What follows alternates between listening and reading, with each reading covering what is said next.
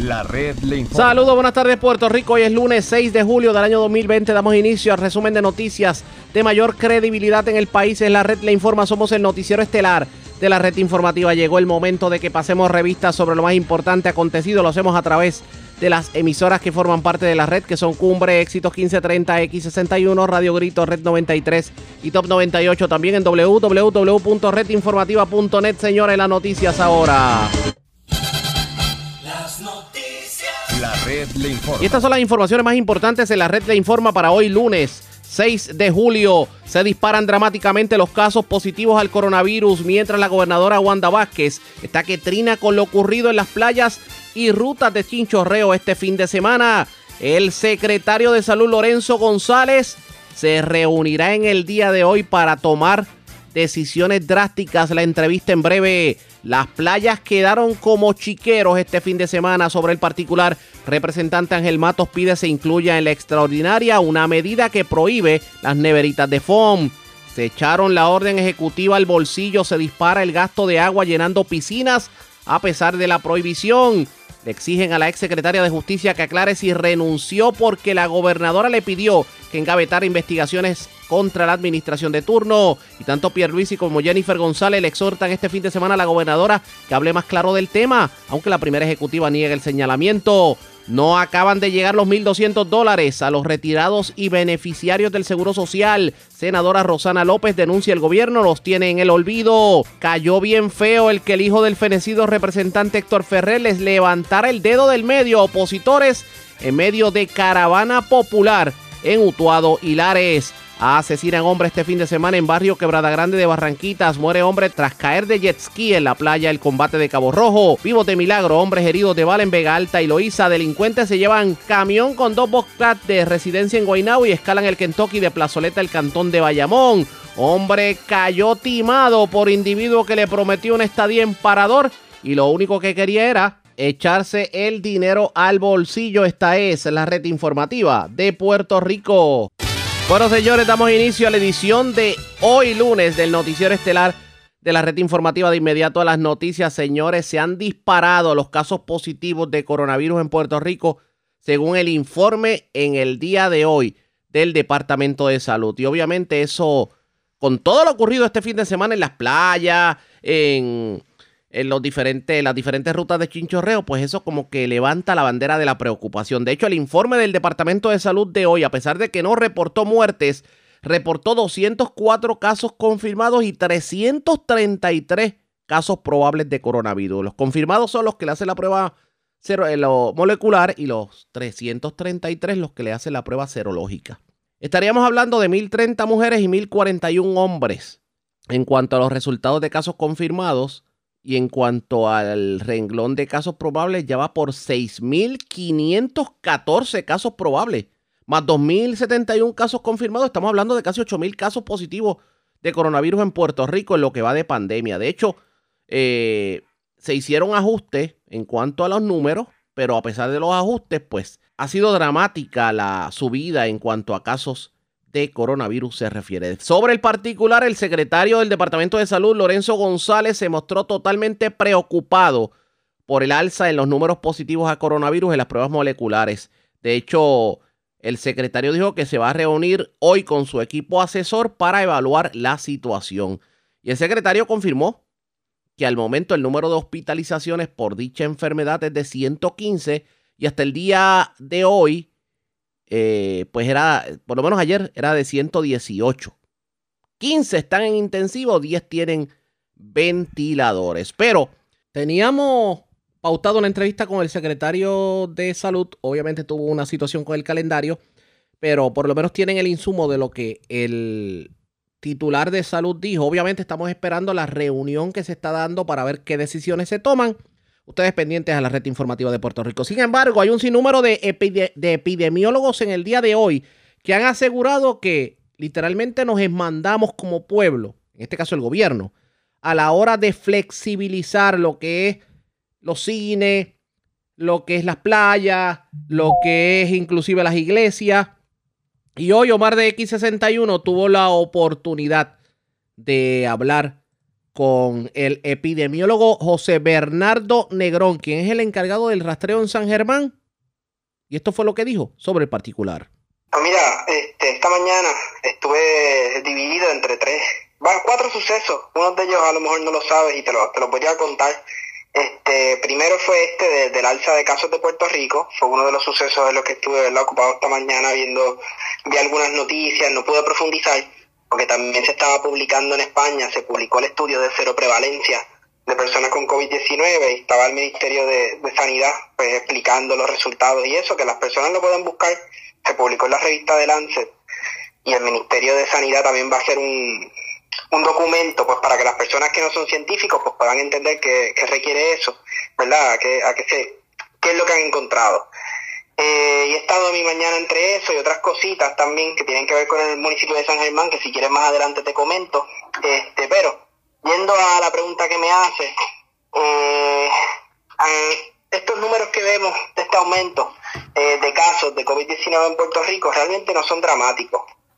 Y te voy a explicar por qué. Era algo que ya estábamos esperando, las personas que veníamos de antemano diciendo que se había hecho una apertura mal, que no se ha hecho una apertura como se debía hacer, una apertura sin indicadores epidemiológicos. Entonces, los números que estamos viendo no son dramáticos, son los números esperados. Nosotros esperábamos que esto pasara si se abría de la manera en como se abrió. Lo que sí es dramático, que pues ahí pues sí que podemos hablar de dramático, es que tuvimos la oportunidad de hacerlo de otra manera y no se hizo. Ahí es donde reside todo el drama de toda esta situación. Pero entonces sí, los números no son dramáticos porque en la clase de los epidemiólogos ah. estaban esperando números como estos porque en opinión médica no hubo lo que se suponía que ah. ocurriera, que era una fase escalonada, una, una, apertura menos eh, amplia como la realizó el gobierno. Sí, sí, total. Este, nosotros estábamos esperando estos números. Estos números no son alentadores. Son números que dan tristeza, que dan pena, pero no nos sorprenden.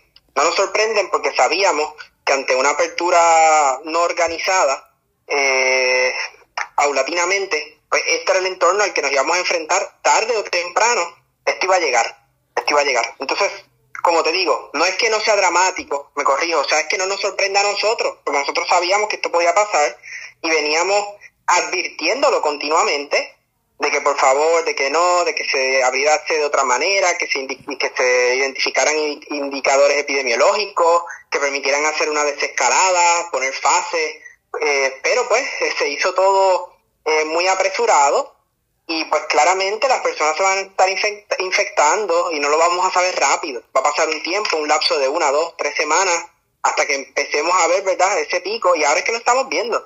Todas estas infecciones de ahora son de de esa fase, de cuando se decidió hacer esa, esa reapertura total sin, sin un criterio médico epidemiológico. Estos son los números más, podrían ser los números más básicos en la isla en aumento ante lo que podría estar pasando, Dios quiera y no sea así, pero serían números mucho más altos lo que se podrían presentar en las próximas semanas.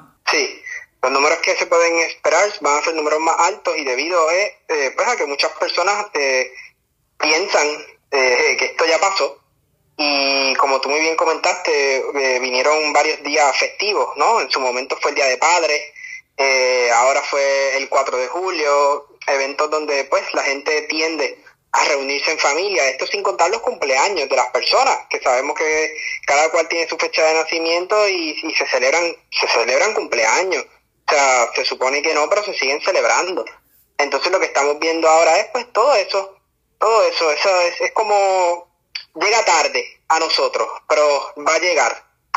Eh, eso también hay muchos casos también que tienen que estar relacionados con, pues, con la reapertura de los espacios como cines, iglesias, espacios cerrados, donde hay aire, donde se puede acumular más carga viral, pues todos esos sitios son muy peligrosos.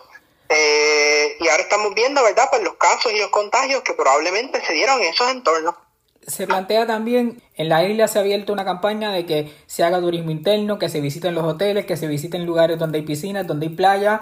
Eh, no tiene forma alguna de meterte en una piscina con una mascarilla y menos de aún tú no transpirar o, quizás en una de las veces meterte sin mascarilla dentro de una piscina y pues si eres asintomático, ¿qué va a pasar ahí? ¿Sabes? Este, tienes un compartible en una piscina donde hay muchas personas y, y, hay más gente, ¿me entiendes? Y pues sales, entras, tomas, tocas, eh, hablas y pues tus partículas van a salpicar donde quiera. Entonces, tienes a viajeros que todo el tiempo se le achaca a los que viajan de Estados Unidos, de, de, cualquier país del mundo, a Puerto Rico y esos son los que llevan el contagio. Pero ya se plantea en un momento dado de que hay personas que han regresado de la isla y es que han dado positivo en Estados Unidos, después de quizás dos, tres semanas que están en los Estados Unidos o en el país donde vivan. Es decir, que no 100% se le puede achacar al viajero. No, no, no, no, no. Eh, o sea, lo que quiere decir que no 100% se le puede achacar al extranjero que Exacto. visita Puerto Rico.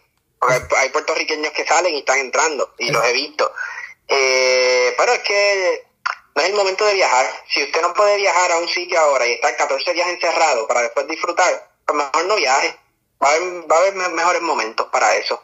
Porque es que está poniendo en riesgo su salud y la salud ¿verdad? de sus seres queridos y las personas de cerca. Y la campaña que me hace el gobierno sobre visítame y, y, y visita y hazme turismo interno. El turismo interno, ¿tú crees que es el momento de hacerlo también en la isla? Pues fíjate, no te puedo dar detalles de eso porque no conozco la campaña. O sea, no sé en qué se basa la campaña, no la conozco, así que no te puedo dar opiniones de algo que no, que no conozco, estaré ahí fallando yo. Pero, Pero si yo te digo a ti general, que voy a ir, voy a visitar un parador mi- por un fin de semana, ¿es el momento de yo visitar un hotel un parador? Depende, depende. Yo personalmente, ya yo no como epidemiólogo, sino yo personalmente intentaría quedarme en los entornos, eh, dada la situación y la incertidumbre de, de- de estos aumentos de casos que estamos viendo y que va a seguir habiendo, eh, y de la falta de medidas de toma de prevención de muchos ciudadanos. Eh, yo personalmente me quedaría en los entornos, en los entornos seguros. O sea, todos los días nosotros tomamos decisiones basadas en riesgo. Quiere decir, cuando tú vas a cruzar la calle, tú miras hacia ambos lados y tú decides cruzo o no cruzo. Eh, cuando te montas a tu carro para el supermercado, tú dices, me monto en el carro, no me monto, puedo tener un accidente, sí o no. Aquí lo importante es que todas las personas puedan tener la información más actualizada y la mejor información posible para que entonces cada individuo pueda decidir y tomar una de- decisión de riesgo. Dependiendo de la información de que tenga esa persona, va a decir, pues para mí es más o menos riesgoso irme a este hotel. Y eso ya va a depender de cada individuo. Pero lo importante ahí es que todos puedan tener acceso a una información que les permita tomar esas decisiones basado, ¿verdad? En los riesgos reales que hay y en la evidencia. Era el epidemiólogo José Bernardo Negrón en entrevista con Omar de X61 a la red informativa en el sureste. Nos mandamos como pueblo. El gobierno tiró todo a la apertura y estos son los resultados de esta apertura drástica. Veremos cambios en los próximos días. Ustedes pendientes a la red informativa de Puerto Rico, vamos a estar dándole seguimiento a esta información. Pero hablando precisamente de coronavirus, la gobernadora Wanda Vázquez se mostró preocupada con lo que vio en las redes sociales, obviamente lo ocurrido en Boquerón, lo ocurrido en las rutas de Chinchorreo, que definitivamente olvídense del distanciamiento social y que se diga de las mascarillas. Esto dijo la gobernadora Wanda Vázquez sobre el particular. Ya nosotros lo controlamos, nosotros cerramos cuando debimos cerrar, protegimos la vida y la salud de los puertorriqueños. Ahora les corresponde a cada cual. Yo vi un video esta mañana del poblado en Boquerón, donde la gente estaba compartiendo, quizás uno tenía mascarilla. Pues sabe que eso es una responsabilidad de cada ciudadano. Y mi llamado es a que podemos disfrutar, pueden salir, pueden compartir, pero tienen que usar la mascarilla. Es responsabilidad de cada cual. Así que el llamado sería a que sepan que es compulsoria y que es la manera para que nosotros podamos evitarlo. El alza que hemos visto eh, durante la semana podíamos tener diariamente quizás 10, 12, ahora estamos viendo 22, 28, pero mientras no sea un aumento exponencial, que es lo que estamos vigilando cada día, y que no se nos comprometa el sistema de salud, pues podemos nosotros manejar la situación. Pero cada ciudadano sabe que es una responsabilidad individual de cada cual. Expresiones de la gobernadora Wanda Vázquez, precisamente sobre lo que vimos este fin de semana. La pregunta de los 64 mil chavitos es, ¿qué, ¿qué debe ocurrir? ¿Debe la gobernadora nuevamente poner estricto el toque de queda? O por lo menos lo que es la orden ejecutiva. Eso está por verse ustedes pendientes a la red informativa. Presentamos las condiciones del tiempo para. Vamos de inmediato al informe sobre las condiciones del tiempo. La mañana estuvo estable, aunque se reportaron aguaceros aislados en la zona este de Puerto Rico y en las Islas Vírgenes, claro está. En el transcurso de la tarde se esperan algunas lluvias en la zona oeste de Puerto Rico. El clima estuvo Entre soleado y nublado en muchos sectores de Puerto Rico. Claro está.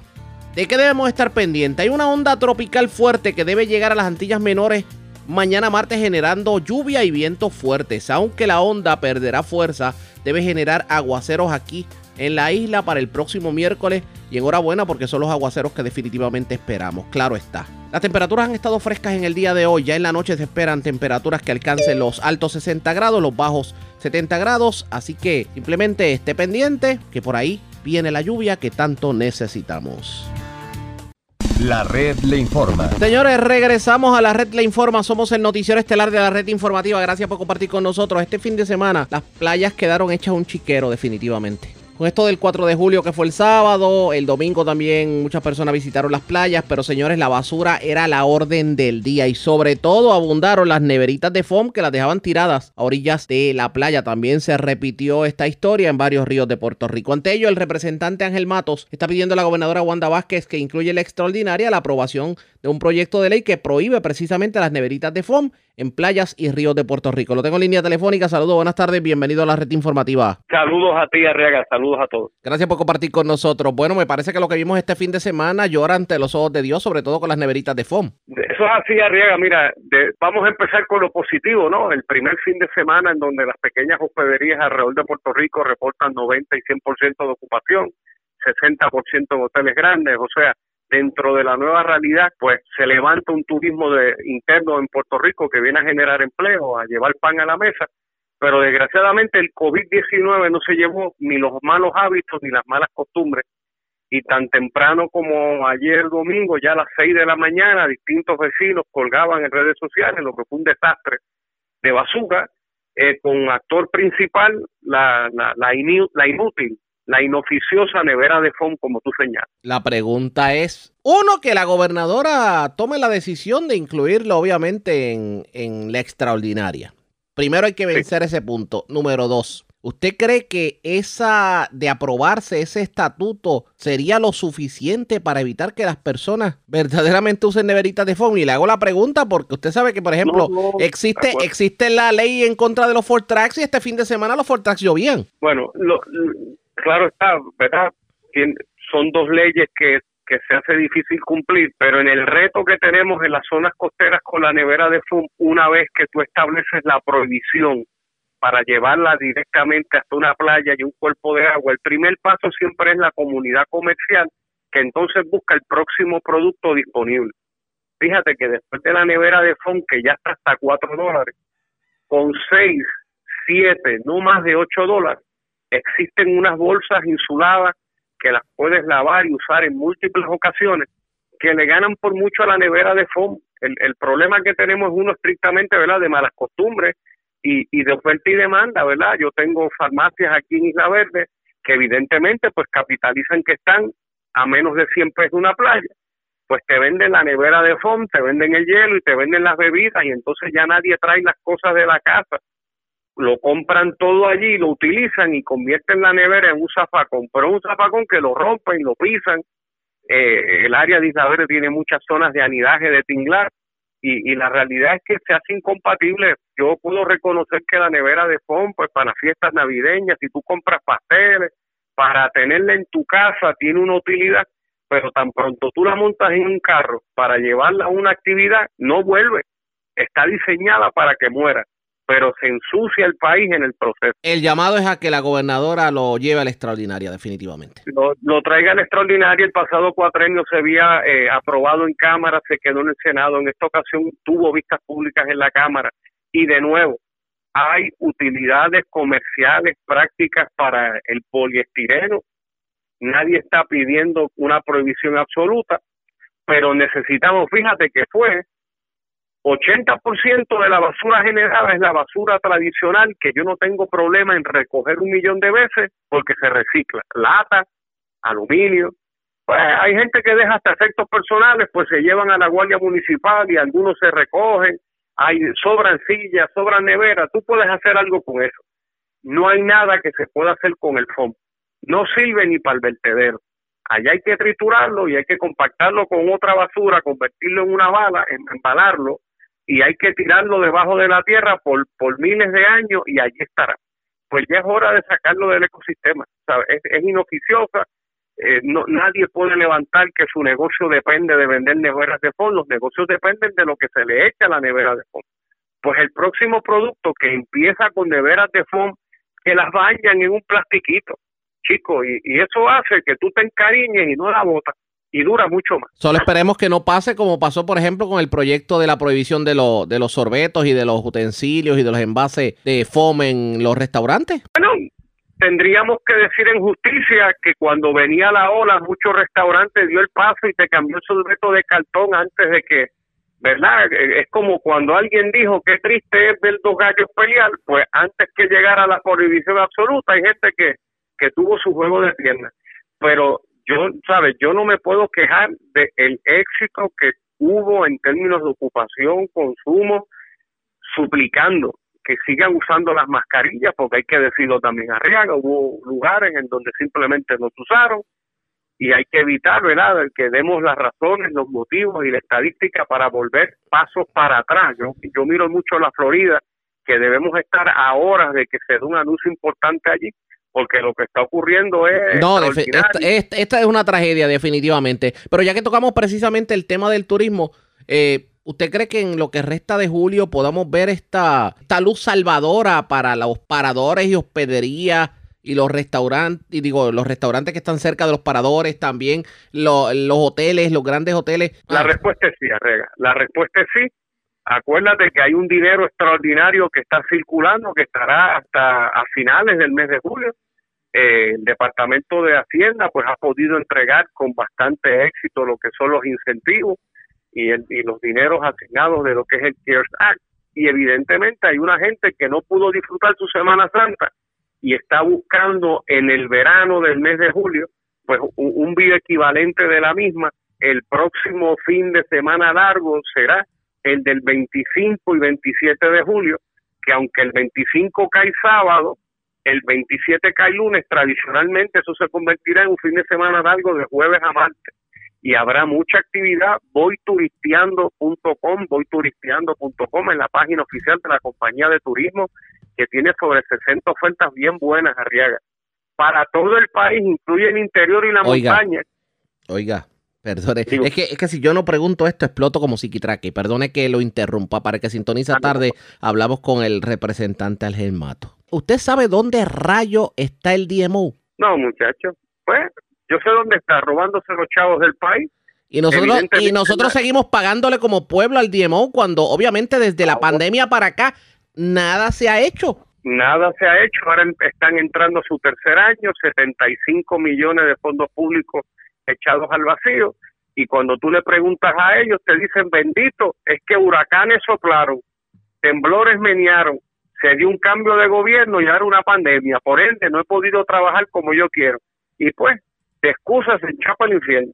No está fácil, definitivamente. Después, después preguntan por qué Puerto Rico tiene tanto problema para conseguir fondos del gobierno federal. Así mismo es Arriaga, y mira quién te dice y quién te reconoce, un legislador de minoría del Partido Popular, que el, la compañía de turismo, Carla Campo y su equipo, con los pocos chavitos que le quedan, yo creo que lo ha hecho con éxito y a tiro. Y los números están ahí. Vamos a ver qué ocurre. Gracias por haber compartido con nosotros. Buenas tardes. Buenas tardes. Ya ustedes escucharon, era el representante Ángel Mato. Se está proponiendo definitivamente que se por lo menos se prohíba el uso de las neveras de foam en las playas, ríos, cuerpos de agua, precisamente porque el puertorriqueño, si se dijera que por lo menos cuidara la neverita, pero lo menos que hace es eso.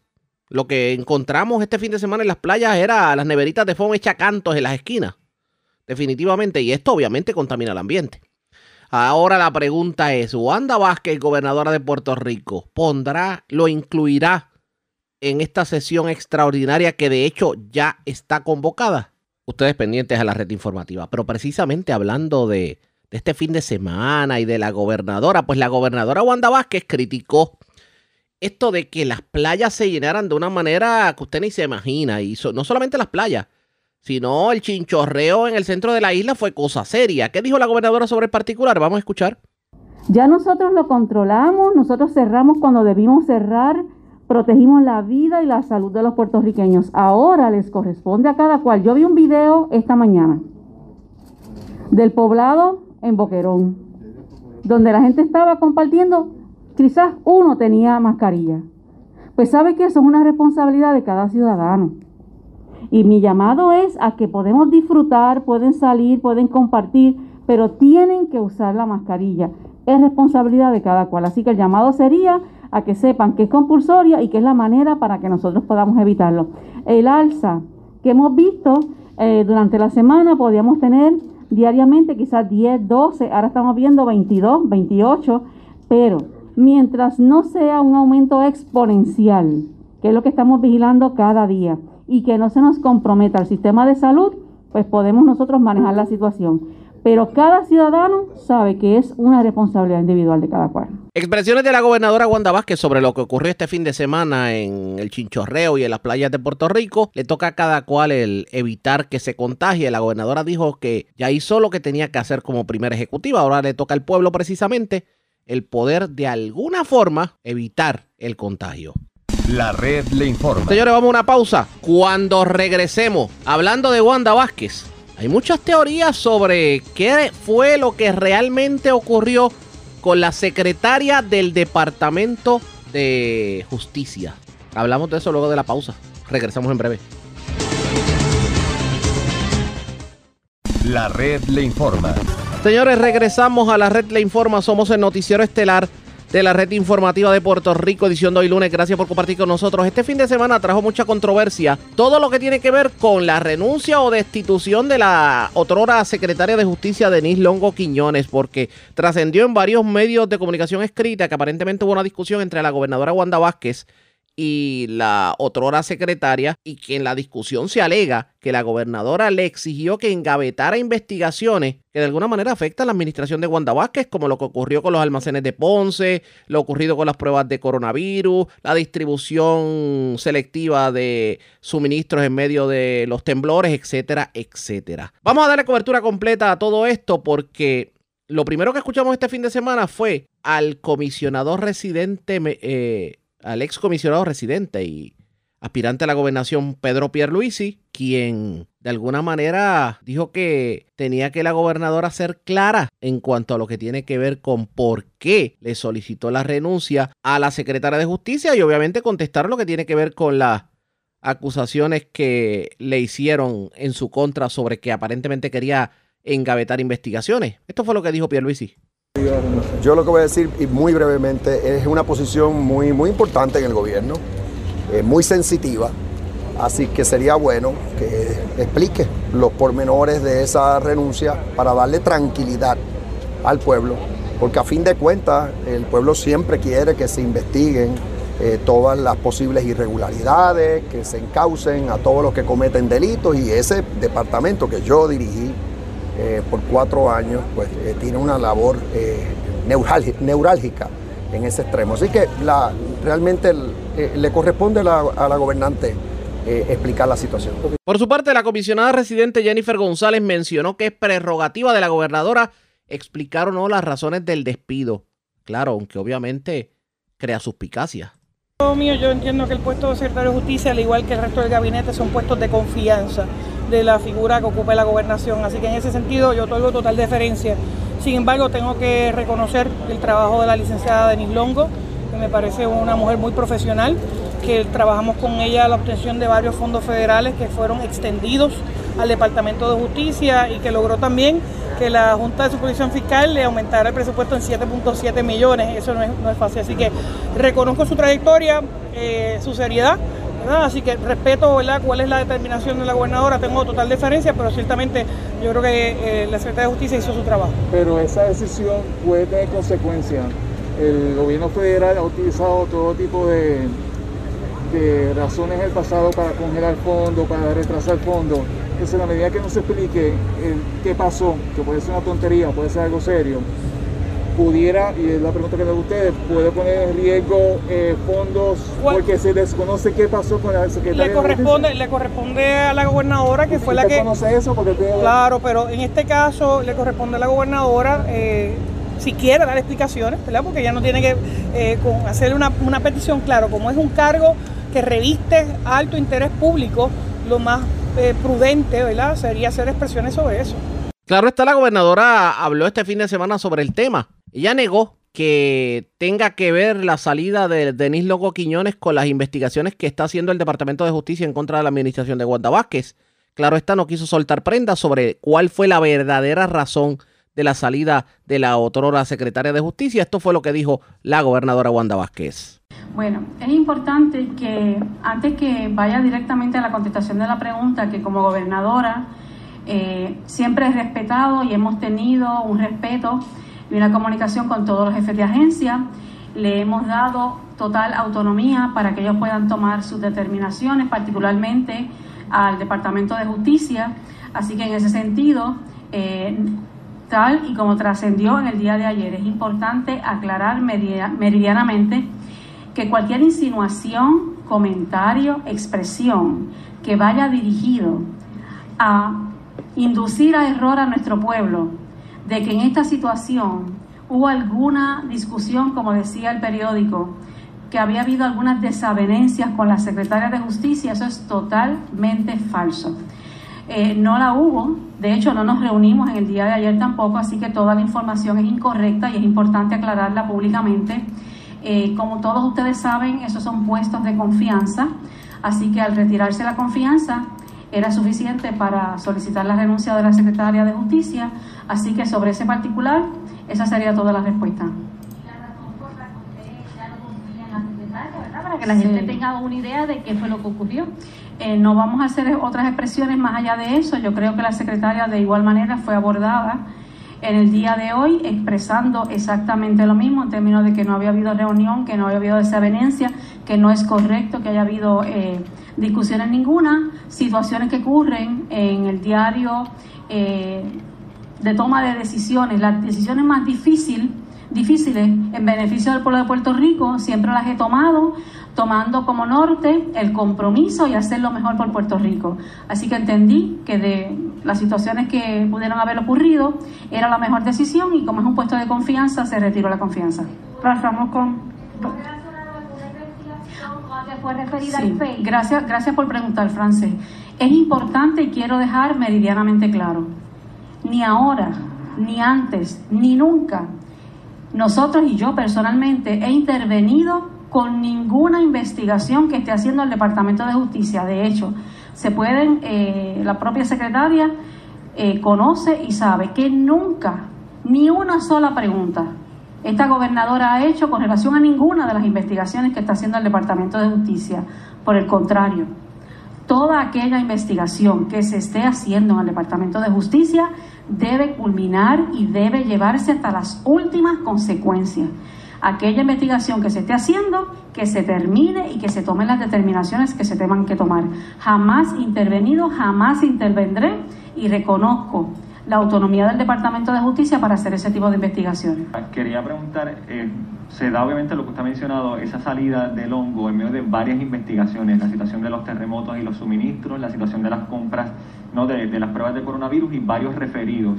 Eh, ¿No le parece necesario aclararle al pueblo la razón específica? ¿No ve que eso le falte a la transparencia, no querer divulgar esa razón por la que le retira la confianza? Bueno, yo lo que le puedo decir al pueblo de Puerto Rico, que cualquier investigación, incluyendo la de los almacenes, la del COVID, la de salud, cualquier investigación, la instrucción a la secretaria que se encuentra actualmente, Wandimar Burgos, como lo era para Denise Longo Quiñones, es que se lleve hasta las últimas a permitir que nadie, absolutamente nadie intervenga con esas investigaciones. Las determinaciones que he tomado, lo he tomado como gobernadora en beneficio, entiendo que es lo mejor, la mejor decisión, eh, como las que he tomado anteriormente en beneficio del pueblo de Puerto Rico y de ninguna manera de ninguna manera tiene que ver con ninguna de las investigaciones que está haciendo justicia, más allá de otras situaciones que ocurrieron ajenas a todas esas investigaciones que me llevaron a tomar esa determinación y a retirar la confianza. Expresiones de la gobernadora, pero claro está, eh, para muchos no quedó muy claro lo que dijo la gobernadora este fin de semana y uno de ellos lo tengo en línea telefónica, el representante y, preside, y portavoz, debo decir, del Partido Popular en la Comisión de los Jurídicos de la Cámara, el representante Luis Vega Ramos. Saludos, representante. Buenas tardes, bienvenido a la red informativa. Buenas tardes a ti, buenas tardes al país. Como que no ha quedado muy claro si verdaderamente eh, la exsecretaria de Justicia puso pies en polvorosa cuando la gobernadora le pidió que engavetara los casos de investigación que se mantienen en este momento de la palestra. ¿Qué me dice? Bueno, sí, me parece a mí que la salida abrupta de la Secretaría de Justicia con la información que ha estado publicando con fuentes eh, de entero crédito a la prensa a los efectos de que hubo una, discusión álgida entre ella y la gobernación y que la gobernadora, perdón, y que eso giró alrededor de varias investigaciones que tienen que ver precisamente con el gobierno y la necesidad de archivarlas eh, antes de las primarias es algo serio. Es algo que es similar a lo que Nixon hizo cuando trató de encubrir Watergate, que despidió al fiscal especial eh, que lo estaba investigando. Y creo que si eso es así, la secretaria de Justicia o la ex secretaria de Justicia tiene un deber moral de confirmárselo al país y de decirle la verdad eh, porque esto no es, esto no es un, señalamiento de una cuestión de confianza, de retiro de confianza de una gobernadora a un secretario o secretaria, lo cual es válido. Esto ya implica que la gobernadora estaría, de ser ciertas estas informaciones, este, haciendo obstrucción a la justicia y utilizando todo el aparato gubernamental para beneficiarse políticamente y para amapuchar eh, investigaciones criminales en su contra. Pero esto hay personas que pudieran insinuar o por lo menos teorizar que esto como que se ha convertido o tiende a parecer que es un patrón dentro de la administración de Wanda Vázquez, porque si, si vamos al pasado y recordamos el por qué la precisamente la mamá de la secretaria de justicia, la ex secretaria de salud, puso pies en polvorosa, como que las razones son similares. Es como que un intento de la administración de turno de esconderlo todo. Sí, y, y, eso es bien preocupante y el problema es que cuando tú coges a la persona encargada del procesamiento criminal en un, en un gobierno, que en este caso es el gobierno de Puerto Rico, y le das una instrucción de que por consideraciones electoreras eh, despache eh, o archive unas, unas investigaciones de posibles casos criminales que afectan a esa administración y potencialmente a la persona candidata que es gobernadora, está cometiendo un delito. Yo no estoy diciendo que lo hizo, yo no estoy descartando que lo hizo. Yo estoy diciendo que la secretaria de Justicia, Longo Quiñones, tiene un deber de desmentir esas informaciones si no son ciertas o de confirmarlas si son ciertas y entonces llevarlas hasta las últimas consecuencias porque ella sabe que si en efecto la gobernadora le hizo algún tipo de exigencia, de reclamo, de orden, de instrucción para que despachara y archivara una investigación criminal en contra de su gobierno, se ha cometido delito. Sacando aparte lo que es este incidente en cuanto a la renuncia se refiere, si usted fuera a pasar revistas sobre las ejecutorias de la saliente secretaria de Justicia, ¿qué me diría? Que tiene un expediente de asuntos por terminar grandísimo, que todo lo investigó y nada lo resolvió eh, dime un asunto, no, no, pudo ni radicar los cargos en contra de la gobernadora y del liderato del PNP por la violación a la orden del toque de queda que yo le referí hace más de un mes atrás. ¿Qué hizo la Secretaría de Justicia? ¿Qué investigación terminó? ¿Qué cargos radicó? Ninguno. El, expediente de asuntos por terminar de ella, cuando haya que llevarlo al Archivo General de Puerto Rico, me imagino que será más grande eh, que uno o dos furgones de estos de, mover alimentos. Vamos a ver qué ocurre. Gracias por haber compartido con nosotros. Buenas tardes. Cómo no, gracias a ti.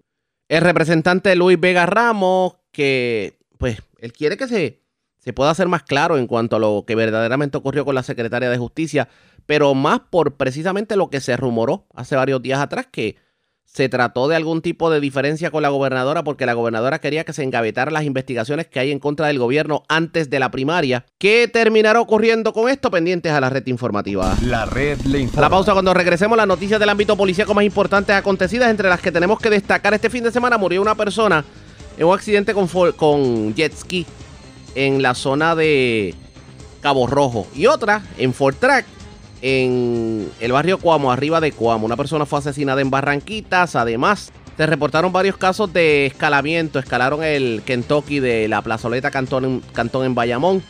También se llevaron un camión con dos Boscap de una residencia en Guainabo. Y escuche esto: un hombre cayó timado por un, em, por un hombre, por un individuo que le prometió una estadía en un parador y se llevó los chavos. Regresamos en breve con más en esta edición de hoy lunes del Noticiero Estelar de la Red Informativa. La red le informa. Señores, regresamos a la red de informa. Somos el noticiero estelar de la red informativa de Puerto Rico, edición de hoy lunes. Gracias por compartir con nosotros. Vamos de inmediato a noticias del ámbito policíaco. Comenzamos en el centro de la isla porque este fin de semana una persona fue asesinada en el barrio Quebrada Grande de Barranquitas. Una persona murió en un accidente de Fortraco ocurrido en el barrio Coamo, arriba de Coamo. Y pues otra persona tuvo un percance, también tuvo un accidente de motora. Esto ocurrió en el barrio Naranjo de Comerío. Manuel Cruz, oficial de prensa de la policía en el centro con detalles. Saludos, buenas tardes. El saludo para ti, buenas tardes, correcto. Un asesinato fue reportado a las 11 y 30 de la noche, esto en fecha del 4 de julio, en la carretera 156, kilómetro 19.7 del barrio Quebrada Grande, sector La Doma, en el municipio de Barranquita. Según se informó preliminarmente, una llamada a través del sistema de emergencias 911 alertó a la policía de una persona tirada en el pavimento y al llegar los agentes localizaron el cuerpo de José A. Torres Maldonado, de 46 años y residente en Barranquita. El cual presentaba múltiples heridas de bala en diferentes partes del cuerpo. Al momento se desconoce el móvil de los hechos. El agente Colón, a la División de Homicidios del Cuerpo de Investigaciones Criminales de Ay Bonito, en unión a la fiscal Irecel Collazo, continúan con dicha investigación. Por otro lado, también un accidente con vehículos todoterreno por track donde un hombre falleció, fue reportado a las 7.50 de la mañana, de la noche, perdón, del día 4 también de julio, en la carretera 155, ramal 555, el barrio Coamo Arriba en Coamo, según se informó, mientras Luis A. González Rivera, de 46 años, residente de Barranquitas, conducía un vehículo todoterreno por track marca Yamaha, Banshee 350, color blanco y negro, por lo mencionada vía a una velocidad que no le permitía ejercer control y dominio del volante, dando al lugar que saliera de la vía e impactara con la parte frontal del Ford con árbol de flamboyán que se encontraba a orillas de la carretera. El impacto, González Rivera, con heridas de gravedad, por lo que fue transportado al Hospital Menonita de Coamo, donde la doctora Jiménez certificó su muerte. El agente José Torres, aquí para la División de Patrulla de Carreteras de Bonito, en unión a la fiscal Irisel Collazo, investigan estos hechos. Y por último, si como indicarse un accidente con motora, reportado hoy a eso de las 4 y 30 de la madrugada.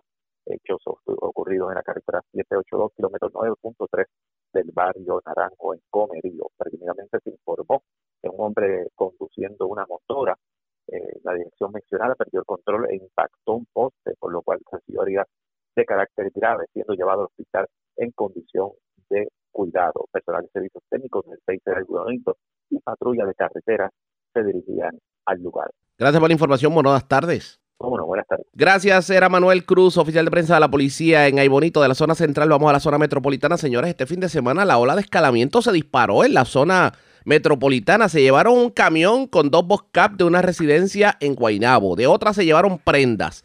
También escalaron el Kentucky de Plazoleta de Bayamón. Se llevaron miles de dólares de un vehículo estacionado frente a un establecimiento. Para complicar la situación, también una persona resultó herida de bala en un hecho ocurrido en el sector Maizones de Vega Alta. Wanda Santana, oficial de prensa de la policía en Bayamón, con detalles de todos estos incidentes. Saludos, buenas tardes.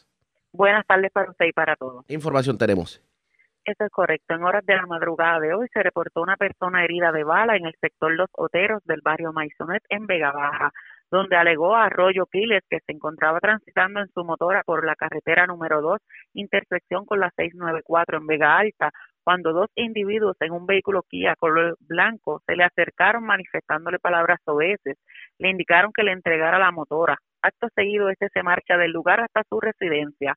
Arroyo Quiles procede nuevamente a salir para verificar el área cuando se percata que el vehículo se encontraba en el lugar con las luces apagadas y le realizaron múltiples detonaciones, resultando con herida de bala en el glúteo izquierdo y muslo derecho, siendo transportado por un familiar al Centro de Diagnóstico y Tratamiento de Dorado y posteriormente referido al Centro Médico de Río Piedra en condición estable. El agente allá ha escrito a la División de Homicidios del 6 de Vega Baja, seis cargo de la investigación. Por otra parte, un escalamiento se reportó a las 2 y 48 de la madrugada en el centro de reciclaje de Guainabo que ubica en la carretera 834 en Guainabo, donde alegó el querellante, quien es empleado del lugar, que al llegar al área de trabajo se percató de la presencia de dos individuos que se encontraban cometiendo el delito, apropiándose de un camión Mac color blanco con la tablilla FP 12755 con una plataforma a la cual transportaba dos vodka Se desconoce el valor de la propiedad. Y a la 1 y 16 de la madrugada se reportó un escalamiento en el Kentucky Fried Chicken que ubica en la plazoleta del Cantón Mall en la carretera 167 en Bayamón, donde alegó el gerente Edgar Sánchez que alguien forzó la ventanilla del área de Selvicarro, logrando acceso al interior, apropiándose de dinero en efectivo de las cajas registradoras y ocasionándole daños a una de ellas. Se desconoce el valor de los daños y la cantidad de dinero. Se encuentra en espera de inventario. Y una apropiación ilegal fue reportada en horas de la noche de ayer a, un vehículo que se encontraba estacionado en la marginal de la carretera 167 frente al Victory Shopping Center en Bayamón, donde alegó la perjudicada que alguien le ocasionó daños al cristal de su vehículo Nissan Versa, logrando acceso al interior apropiándose de un una cartera tipo bolso color marrón, el cual contenía documentos personales y 1.180 dólares en efectivo. Y por último, un escalamiento ocurrido para la fecha del 3 de julio fue reportado en horas de la tarde de ayer en una residencia de la calle Monterrey de la urbanización El Álamo en Guaynabo, donde alegó Gretchen Rivera que alguien forzó el portón de entrada de la residencia, logrando acceso al interior apropiándose de un joyero con prendas, relojes, 1.300 dólares en efectivo, cámaras de seguridad, una cámara fotográfica y una computadora portátil. La propiedad fue valorada en 27.130 dólares. Todos estos casos fueron referidos al Cuerpo de Investigaciones Criminales de las áreas. Buenas tardes. Y buenas tardes para usted también. Gracias, era Wanda Santana, oficial de prensa de la policía en Bayamón. Nos quedamos en la zona metropolitana porque viva de milagro, vivo de milagro este un hombre que fue herido de bala mientras compartía con unas amistades eh, cerca a unos negocios en el sector medianía alta de Loíza. La información la tiene Arlene Guerrero, oficial de prensa de la policía en Carolina. Saludos, buenas tardes. Sí, ¿qué tal? Buenas tardes. Un hombre resultó herido de bala en hechos reportados ayer a las 8 de la noche en la carretera 187 en el kilómetro 22.9 del sector medianía alta en Loíza.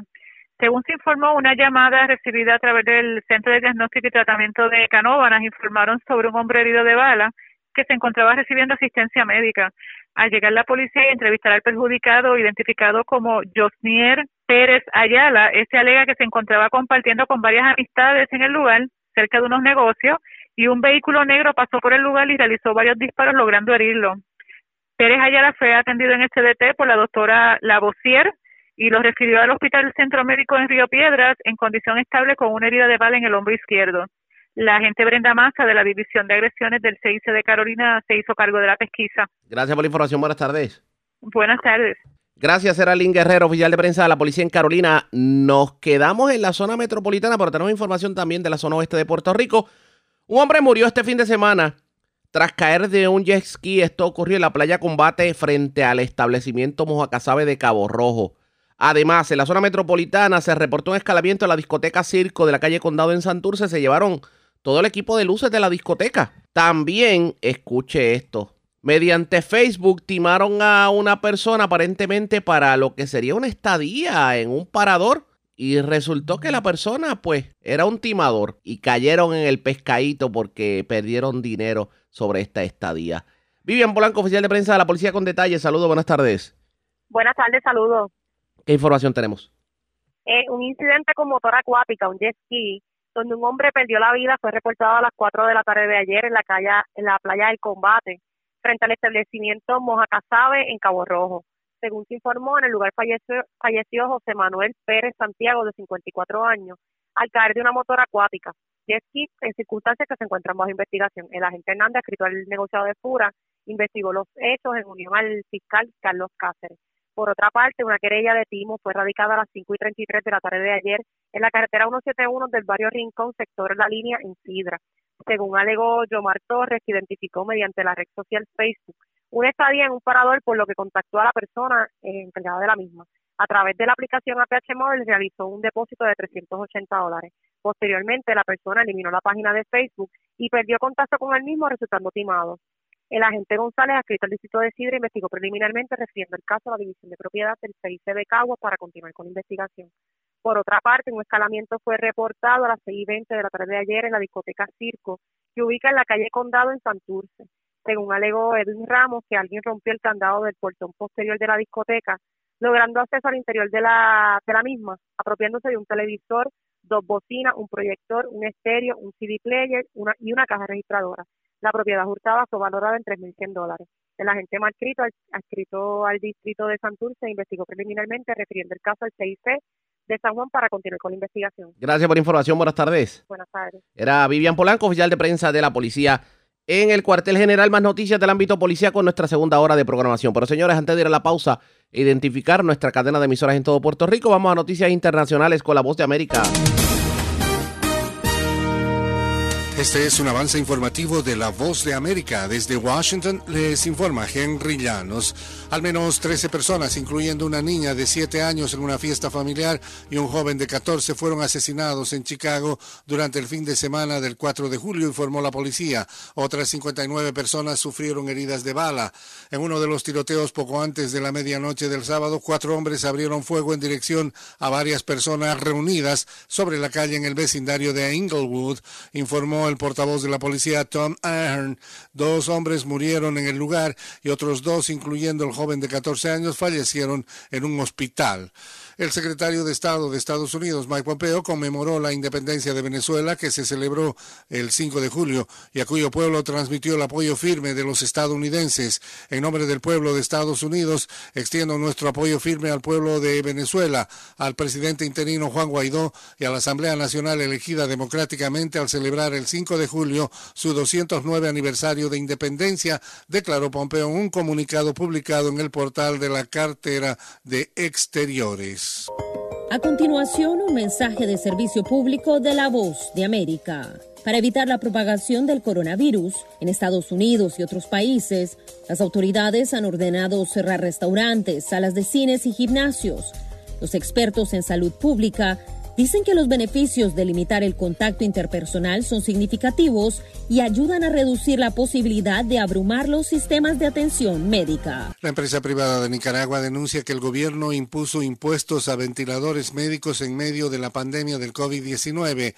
Desde Managua nos informa Daliana Ocaña. El presidente del Consejo Superior de la empresa privada, José Adán Aguerri, denunció que el gobierno del presidente Daniel Ortega, tras una movida legal discrecional, decidió imponer impuesto a las importaciones de ventiladores médicos y además ha encarecido el ingreso al país de mascarillas quirúrgicas. Están haciendo una reclasificación y te obligan a que ese ventilador lo ponen en otra clasificación arancelaria que te obliga a pagar impuestos Daliana Ocaña, Voz de América, Nicaragua. Los residentes de la ciudad mexicana de Sonoita bloquearon brevemente la carretera principal que conduce hacia el sur desde la frontera de Estados Unidos durante el fin de semana por temor a brotes de coronavirus.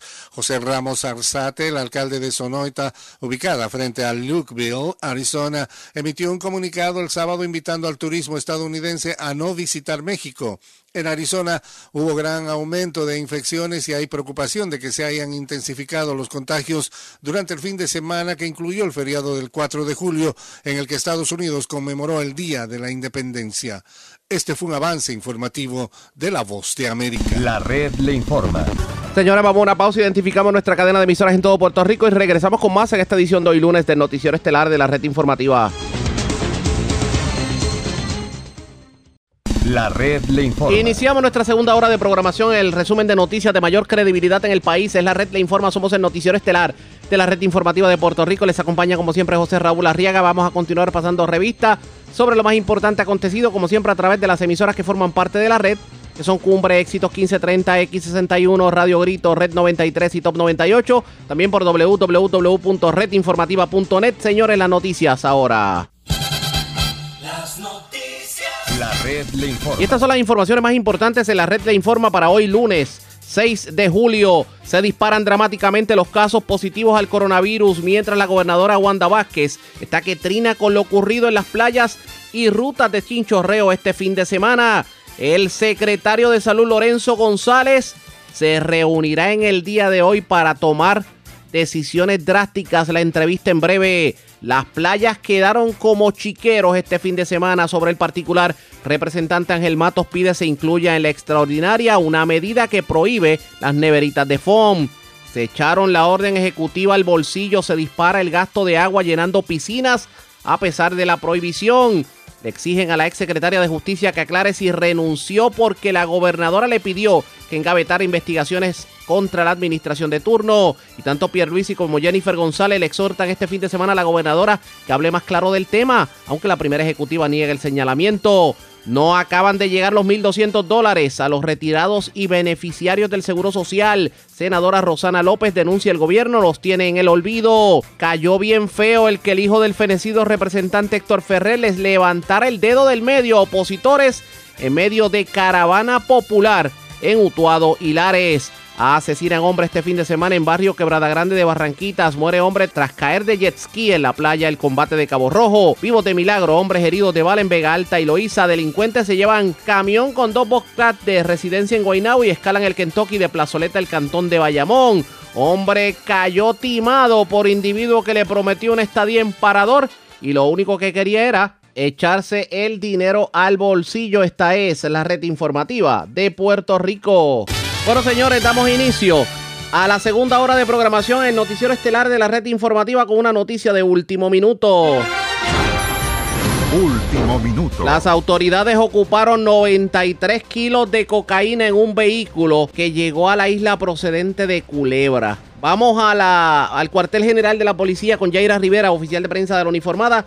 Nos tiene detalles en vivo sobre el particular. Saludos, buenas tardes. Hola, buenas tardes. Agentes adscritos al distrito de Culebra ocuparon un auto el cual contenía en su interior 93 kilos de cocaína.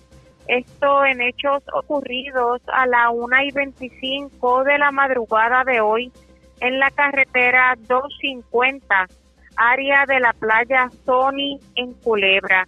Según se informó, mientras los agentes del distrito de Culebra realizaban una ronda preventiva por el área de la playa, estos se percataron de un hombre guardando varios bultos en la parte posterior del vehículo Isuzu Trooper color negro y del año 1999 al hombre percatarse de la presencia de la policía, abandonó el auto y se internó en un área boscosa. Al verificar el vehículo, los agentes se percataron de que uno de los bultos estaba abierto y en el interior del mismo había varios paquetes de lo que aparentaba ser cocaína. En el lugar se ocuparon 93 kilos de cocaína, con valor de un millón ochocientos sesenta mil dólares, los cuales se encontraban en el interior de cuatro bultos. Se le dio conocimiento a la Guardia Costanera, quien asumió jurisdicción del caso. Gracias por la información. Buenas tardes. Buenas tardes. Ya ustedes escucharon a Yaira Rivera, oficial de prensa de la policía en el cuartel general. Esta droga fue incautada en el municipio de Culebra. Vamos a otros temas, señores, porque es que la gente no, no entiende que hay un racionamiento y que hay una orden que se emitió que se prohíbe la utilización de piscina. Pues en medio del racionamiento, para los clientes que se suplen del embalse de Carraízo, personal de la Autoridad de Acueductos y Alcantarillados observó cómo personas continuaron utilizando el agua para situaciones no apremiantes como llenar una piscina. Así lo dijo en el día de hoy la presidenta de la autoridad, Doriel Pagán, quien advirtió que el proceso de orientación sin ofrecer multas será hasta el 16 de julio y del 16 de julio en adelante vienen las multas. Hubo personas, personas lavando carros, usando máquinas a presión, llenando piscinas. Y sepa usted que las multas comienzan en 250 dólares. Doriel Pagán reconoció que desde que se implementó el racionamiento, el consumo de agua entre los ciudadanos ha aumentado, que debería ser lo contrario. Y ayer, aunque se experimentaron escorrentías, pues no aumentó como tal mucho el, los niveles del lago Carraízo. Claro está. Ante la posibilidad de aumentar el tiempo de racionamiento de 24 a 48 horas, la presidenta se limitó a indicar que esperarán hasta las lluvias del próximo miércoles para ver el comportamiento. Ahora bien, ¿de qué lluvias estamos hablando? Pues resulta que hay una onda tropical con no muy alto potencial de desarrollo, pero sí viene hacia acá. Y se espera que el miércoles esté de alguna manera afectando a Puerto Rico con lluvias y vientos. Y esta puede ser la lluvia que necesitamos para que estos embalses puedan adquirir agua y digamos que el fantasma del racionamiento por lo menos se mitigue. No tanto como que desaparezca, pero que por lo menos se controle. Claro está, hay que estar pendiente definitivamente a los boletines del Servicio Nacional de Meteorología a ver qué va a estar ocurriendo sobre el particular. Mientras tanto, señores, usen moderadamente el agua. que no sea que usted esté desperdiciando el agua y después no tenga ni para comer ni para bañarse. Bueno, vamos a otro tema porque los parques nacionales que están adscritos al Departamento de Recursos Naturales continúan cerrados y totalmente deteriorados. Vamos a darle ejemplos. El Parque de las Cavernas del Río Camuy, que no lo abren desde María, el caso del Zoológico de Mayagüez, entre otros.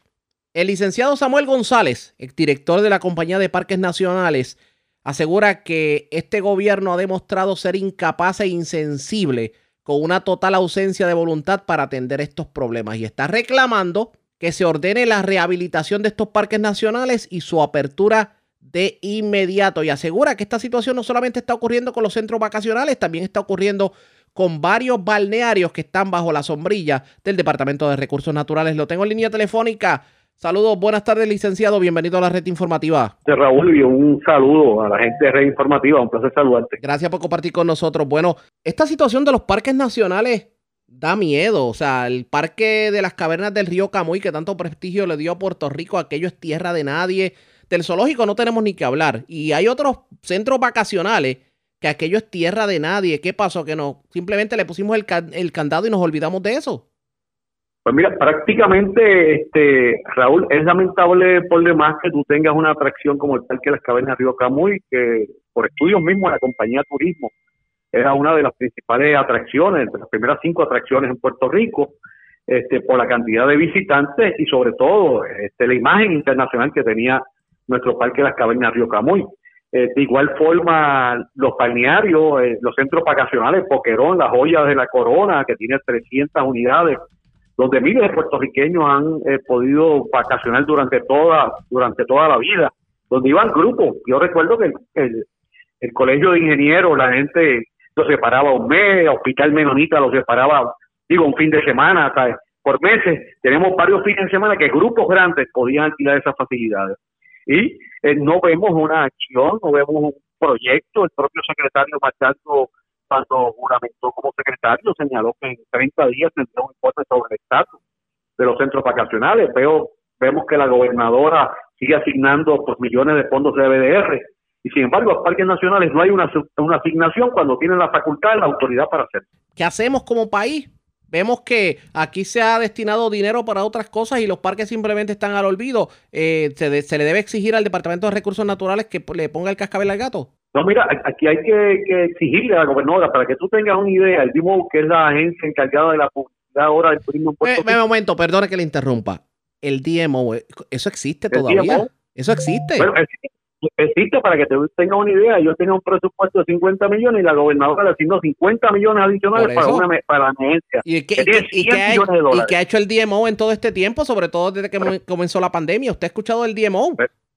Bueno, eso es lo que tienen que contestar ellos, que estaban utilizando eh, gente que estaba de forma voluntaria haciendo publicidad cuando están manejando 100 millones de dólares y no han puesto un bellón en el Parque de las Cavernas del Río Camuy, no han puesto un bellón en el balneario de Luquillo, que tú sabes que los turistas, una de las cosas que hacen es que subían al yunque y bajaban por la tarde del balneario eh, de Luquillo, la Monserrate. Eh, vemos como ya este el yunque anunció que estará recibiendo visitantes eh, una vez la gente haga las reservaciones, sin embargo nosotros atrás en Puerto Rico, cuando hay miles de millones que la propia Junta de Control Fiscal le ha dicho que han tenido en sus manos más de 500 millones de dólares y no han sabido utilizarlo. No pinta bien definitivamente esta situación de los parques porque va a llegar un momento que con el destrozo van a tener que gastar mucho más de lo que realmente es el parque. Raúl, Raúl, es la realidad. Mira, en el caso de las 100 villas que se construyeron últimas en Boquerón, a algunas de ellas lo que se les fueron, lo que se les fue del techo fueron dos y tres planchas, pero no hubo una acción de mitigación de taparla. Pues, ¿qué ha acontecido? Porque ya se pudrió prácticamente el techo de esa pilla cuando eran tres o cuatro planchas se podían repararlo. Lo que podían reparar con menos van ahora que repararlo con más. Y eso ha provocado que se percolara el agua y afectara en los pisos superiores, piso 3 de esa pilla, y, ha roto este los paneles, el piso, las camas, los matres, han cogido hongos porque pues se han llenado de, de agua y el gobierno pues no ha actuado. O sea, este es un problema de país que yo creo lo mismo ha acontecido con más de 3.000 puertorriqueños que tienen sueldos azules. Y es una desgracia lo que ha acontecido con los hermanos de Guanica, que todavía no ven un proyecto de gobierno para ayudarlos, para rehabilitar, para demoler esas estructuras, para brindarles un lugar seguro. Los parques los mantienen igual. Ahora mismo que la gente ha tenido que cancelar sus vacaciones para salir fuera de Puerto Rico, o hubiese sido una gran oportunidad para el turismo interno, porque tú lo que haces es que mudas la seguridad de tu casa con tu núcleo familiar a esa cabaña o esa villa que te vas a quedar, la limpias como limpias tu casa y puedes disfrutar, porque parte de lo que hemos visto las imágenes es el encerramiento que vivió la gente, esto como el pajarito que le abren la jaula que salió en libertad, como el gallo que estaba en el peón, como el caballo que estaba en el pesebre, que cuando sale empieza a correr por el monte. Pues lo que ha acontecido con la gente, este encierro ha provocado que la gente salga y a veces haya perdido la perspectiva de la importancia de seguir con el control y el cuidado del coronavirus. Hay que ver qué va a ocurrir en este sentido. Gracias por haber compartido con nosotros. Buenas tardes. Gracias, José Raúl, y que tenga buen día. Igual para usted también y los suyos. Era el exdirector de la Compañía de Parques Nacionales, Samuel González. Es cierto, hay un sinnúmero de, de parques vacacionales, Boquerón, atracciones como las cavernas del río Camuy, etcétera, etcétera, que las tiraron al olvido.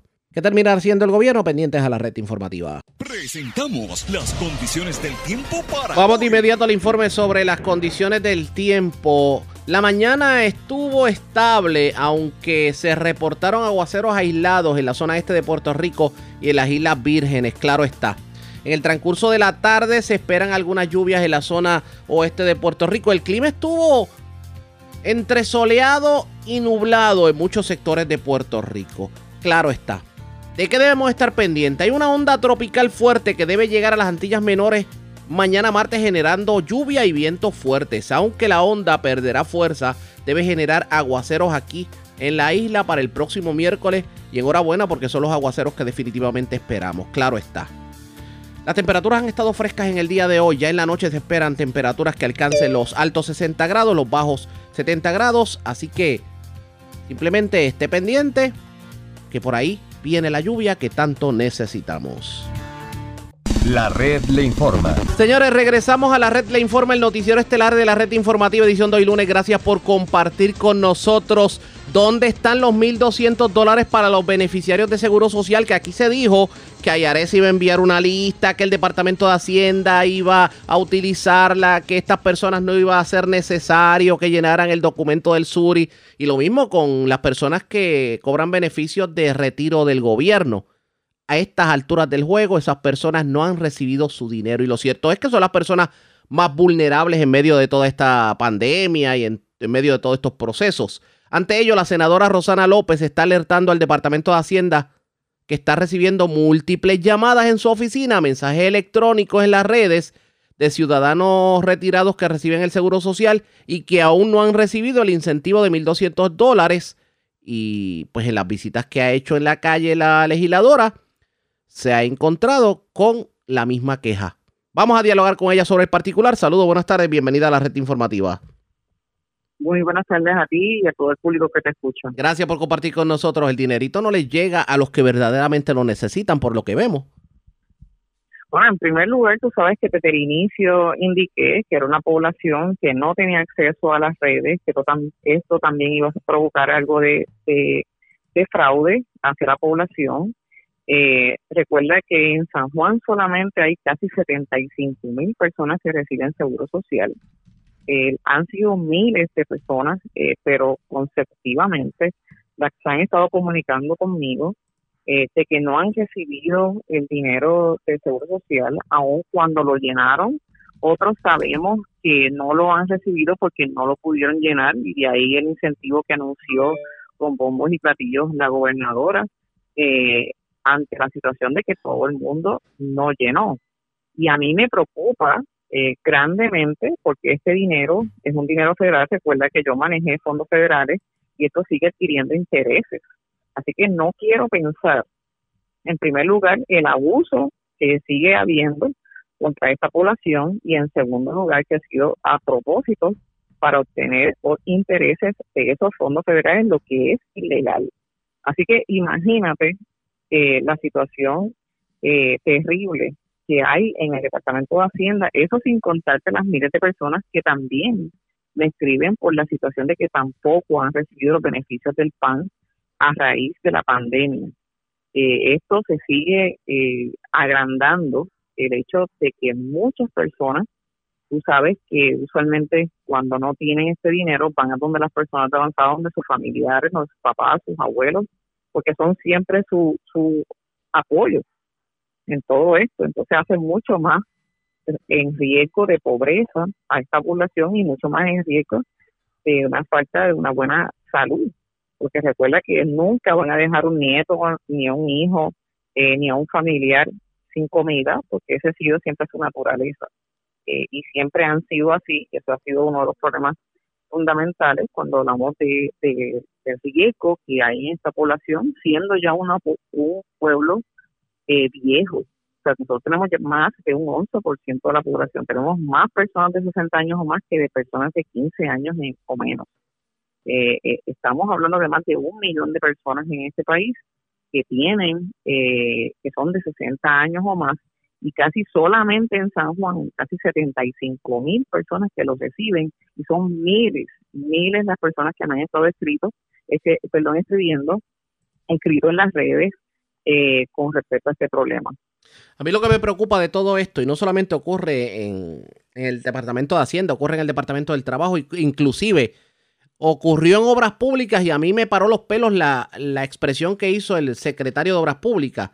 Y es que parece que ellos le están en el gobierno restando importancia al argumento de que las personas de la tercera edad no tienen acceso al Internet y no son tan cibernéticos que digamos, como queriendo decir que era una falacia, pero es que realmente no es una falacia usted le pone un teléfono inteligente a una persona adulta y no lo va a saber manejar. Imagínese entrar a una página de internet.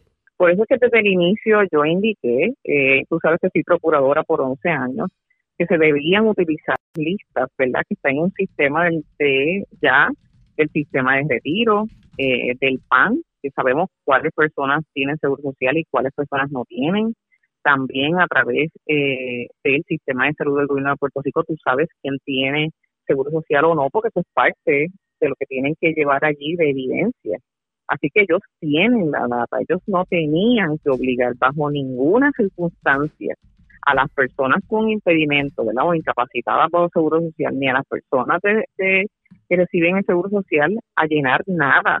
Aquí de lo que hay, de lo que estamos hablando, de una falta de, sensibilidad y de voluntad. O sea, eh, ¿de qué estamos hablando? ¿Cuánto si ellos van a la calle, porque es lo que más a mí me molesta de todo esto, si ellos van a la calle se dan cuenta de lo que está sucediendo, de la pobreza que está sumida este país, alrededor de todas las situaciones que nos han pasado, María, terremotos y ahora la situación de la pandemia. Por amor a Dios, o sea, de lo que estamos hablando ya es de un gobierno insensible, que no busca alternativas, que no busca gente que sepa, porque si uno se pone, uno pone alternativas en la mesa, ¿Cómo es posible que no hay una voluntad para buscar alternativas para tu propia gente? Ya esto raya eh, en el hecho de que parecen no ser humanos, eh, porque sabemos que la gente está sumida en la pobreza. Estamos hablando de jefas de familia, estamos hablando de personas que tienen muchas condiciones de salud, personas que están padeciendo para no comprar sus, por no poder comprar sus medicamentos, eh, y estamos hablando acá de niños, que muchas veces hasta sus nietos. Tenemos casi 70 eh, eh, mil abuelos en este país que son el sustento principal de un menor de 18 años, por amor a Dios.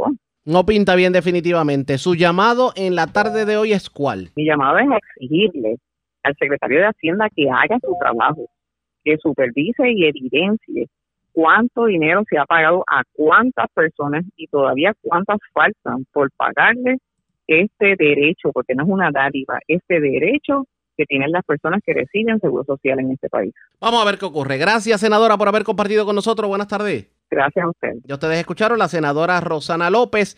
Y lo cierto es que el dinero no está llegando para estas personas de la tercera edad. De hecho, hay un sinnúmero de personas que no han cobrado los 1.200 dólares a estas alturas del juego. Nosotros vamos a ver si podemos dialogar con el secretario de Hacienda Francisco Párez sobre el particular, así que ustedes pendientes a la red informativa de Puerto Rico. Bueno, vamos a otro tema. Ha causado mucho revuelo una imagen que vimos este fin de semana en las redes sociales del hijo del otrora presidente del Partido Popular Democrático, el fenecido representante Héctor Ferrer, sacando el dedo del medio cada vez que veía un opositor en medio de una caravana en Utuado.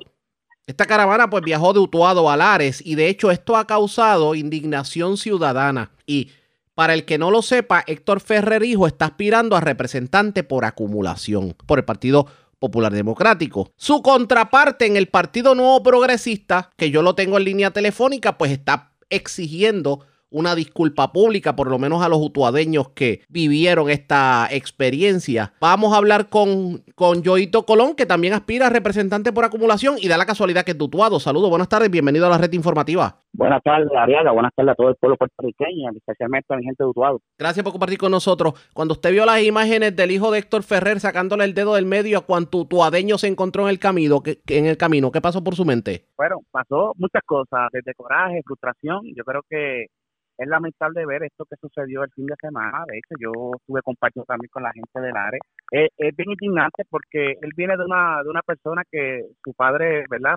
yo tengo en la gloria, fue muy querido. De hecho, yo como PNP tengo que decir que lo miraba un montón. Y es indignante ver cómo este, este joven, este amigo y, competidor también en la misma posición que, que estamos aspirando, no se va a aprovechar todo lo que tiene en sus manos. Yo creo que él tiene la bendición de tener un apellido, de venir de una familia que, quiere mucho Puerto Rico y no se va a aprovechar eso. Entonces es frustrante indignante yo como utuadeño ver que venga personas de otros pueblos a faltarle respeto a mi gente, eso no lo vamos a tolerar.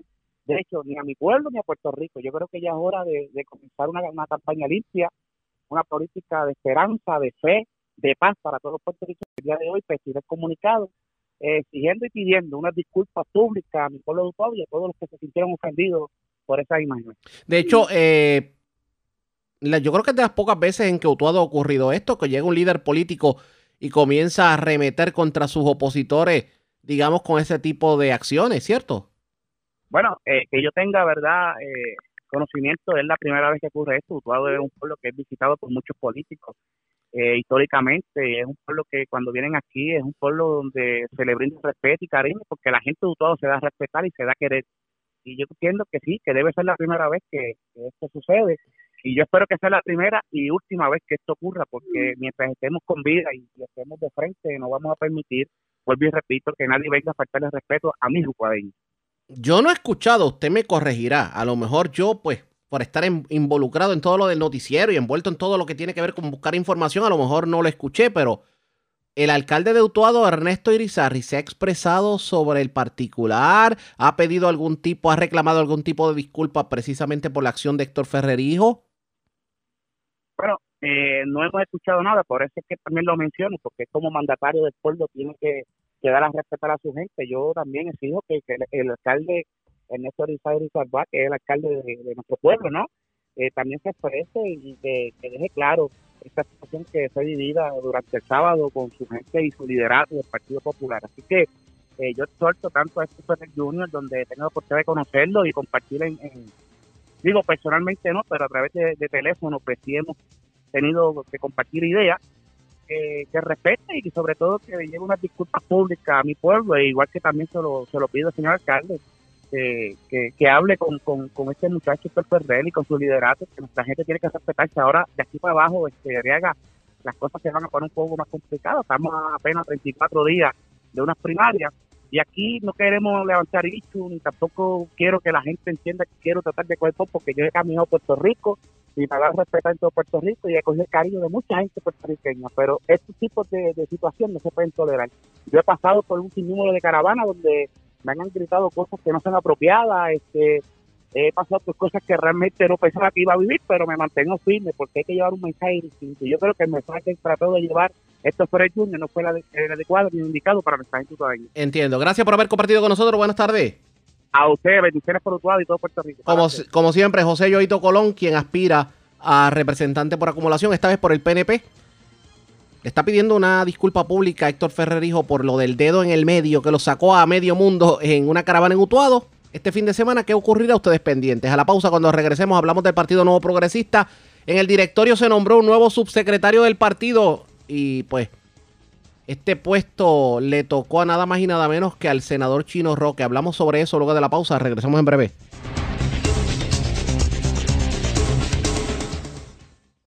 La red le informa. Señores, regresamos a la red le informa, el noticiero estelar de la red informativa. Gracias por compartir con nosotros. Este fin de semana se llevó a cabo el directorio del Partido Nuevo Progresista. De hecho, estuvo presente el presidente de la colectividad, eh, Tomás Rivera Chats. También estuvo, bueno, estuvieron presentes varias figuras del Partido Nuevo Progresista, entre ellos la gobernadora Wanda Vázquez. Pierluisi, Pedro Pierluisi no estuvo presente porque se había excusado precisamente de eh, la eh, de- del cónclave que tradicionalmente se hace por parte del Partido Nuevo Progresista una vez al mes. ¿Qué temas se discutieron? Vamos a escuchar lo que dijeron en conferencia de prensa. Eh, se seleccionó el subsecretario del partido, que fue designado el compañero senador Chino Roque, para que colabore con nuestro secretario, eh, John Rivera.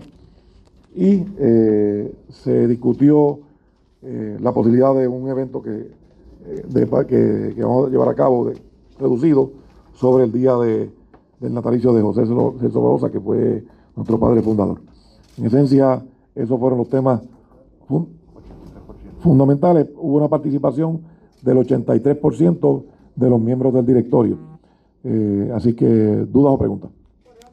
Cuando usted dice un este reducido es que lo van a celebrar este Posiblemente sea, una, exacto, no, posiblemente sea una, eh, una Junta Central Estatal, donde comparecen los presidentes municipales, alcaldes, legisladores y los organismos auxiliares. O sea, es un grupo bastante reducido que podemos buscar un espacio eh, donde pueda haber el distanciamiento suficiente y tener una actividad eh, con los controles que requiera para, para protegernos de la, de la pandemia.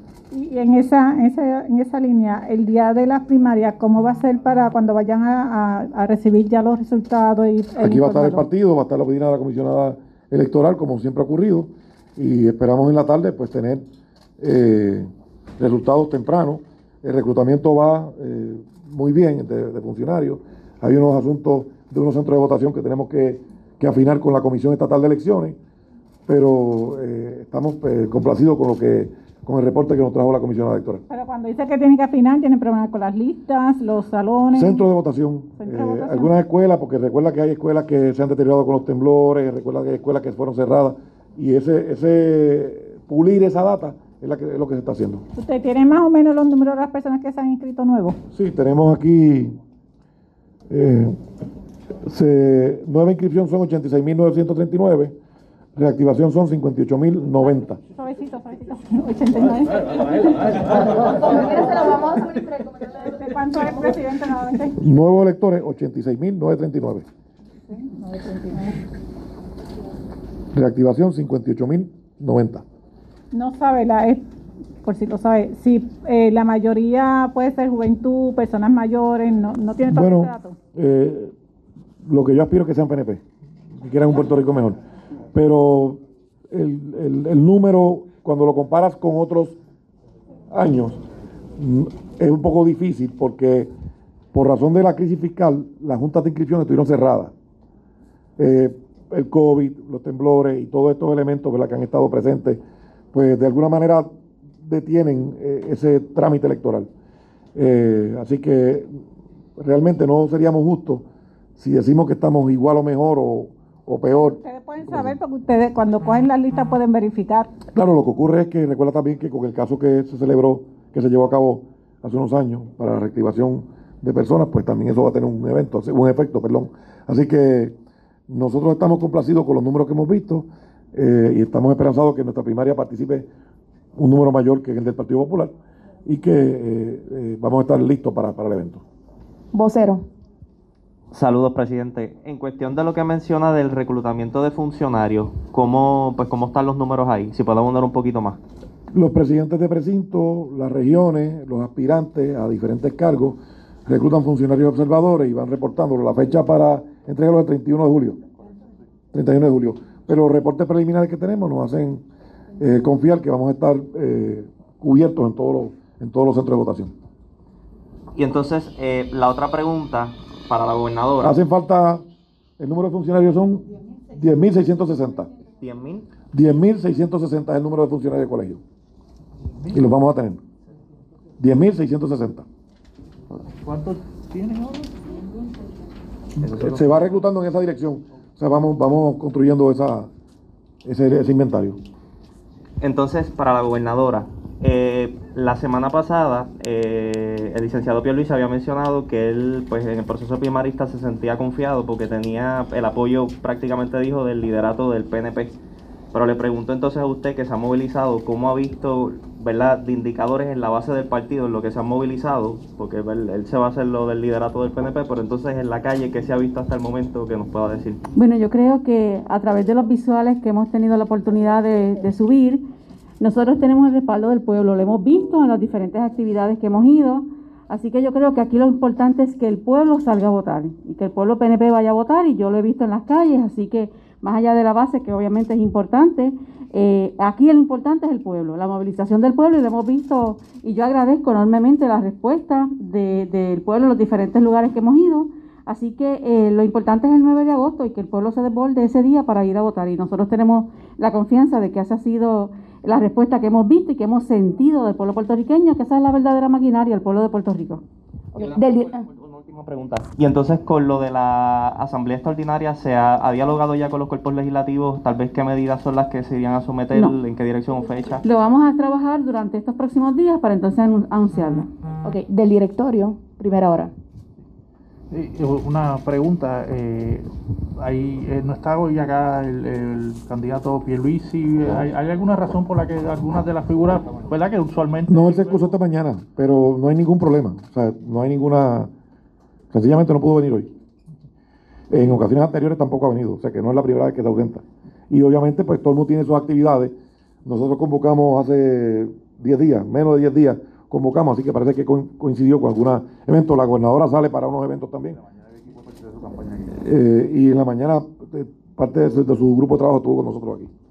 Sí, eh, y la otra pregunta que tengo es, la, a usted, a la gobernadora, quiere atenderla, eh, con todos estos eventos ¿verdad? que ustedes están haciendo y demás, hay una preocupación que se está viendo de un aumento en casos de COVID. Son eventos multitudinarios, no necesariamente todo el mundo, a pesar de que se le exhorta una y otra vez, no todo el mundo pues sigue la regla.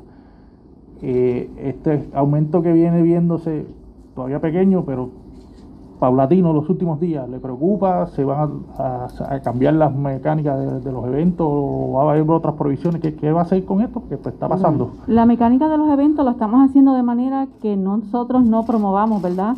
Eh, la proliferación de personas a veces es incontrolable. Aquí lo más importante es, que es lo que siempre he dicho, el uso de la mascarilla es compulsorio. Y yo creo que lo hemos probado no solamente en Puerto Rico, sino a nivel nacional, que es importante el uso de la mascarilla en todo momento. Obviamente las diferentes actividades que hemos hecho las hemos hecho desde los vehículos, de manera que en alguna manera se pueda eh, evitar que pueda darse la oportunidad para el contagio. A veces es un poquito difícil porque la gente, ¿verdad?, quiere el contacto, pero eh, más allá de eso, la utilización del hand sanitizer y la mascarilla es compulsorio. Así que lo vamos a hacer un llamado una vez más y de hecho van a ver próximamente de la comisión una campaña para que todos los puertorriqueños, todas las personas que vayan a votar, tienen que tener la, mascarilla y que van a ver las medidas de seguridad para que se sientan en la confianza de que tanto los funcionarios como las personas cuando vayan a votar que van a estar protegidas. Es importante que presten atención y que en esos lugares, ¿verdad?, sepan que van a estar protegidos para que puedan ejercer su voto. Del directorio, vocero. Eh, sí, para, para el presidente. Quería preguntarle, ¿usted ha visto otros procesos primaristas dentro del partido? Si fuera a contrastar, ¿verdad? Además de la pandemia, ¿cuál es el reto que tiene el partido esta vez con otros procesos primaristas? ¿Cuál sería que usted pueda, ¿verdad? mencionar? El reto que tiene otro partido es establecer los controles necesarios para que nuestra gente se sienta segura de ir a votar eh, en medio de una pandemia. En el caso del área sur, suroeste de Puerto Rico, donde nuestros alcaldes, alcaldesas, nuestros presidentes y presidentas municipales también han sido eh, víctimas de los temblores y que vemos que con alguna frecuencia eh, se nos presentan eh, nuevamente, pues ellos también han tenido un reto adicional. Así que nosotros estamos apoyándolos en ese sentido y procurando que dentro de todas esas circunstancias se permita un proceso de votación amplio que valide los resultados y que los hombres y mujeres que sean seleccionados en la primaria pues puedan eh, representar dignamente a nuestro partido y a nuestro ideal de esta eso mismo, la pregunta del compañero, este, además de los funcionarios que necesitan, también te, si aumenta el personal que estaría afuera trabajando con esa persona, evitar que requiere un esfuerzo, requiere un esfuerzo adicional. Lo, aquí está María Vega, estaba por aquí con nosotros, me parece que se fue.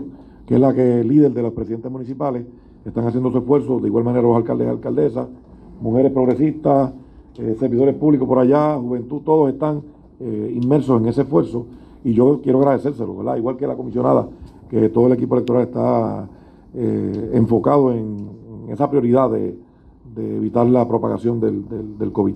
Vocero.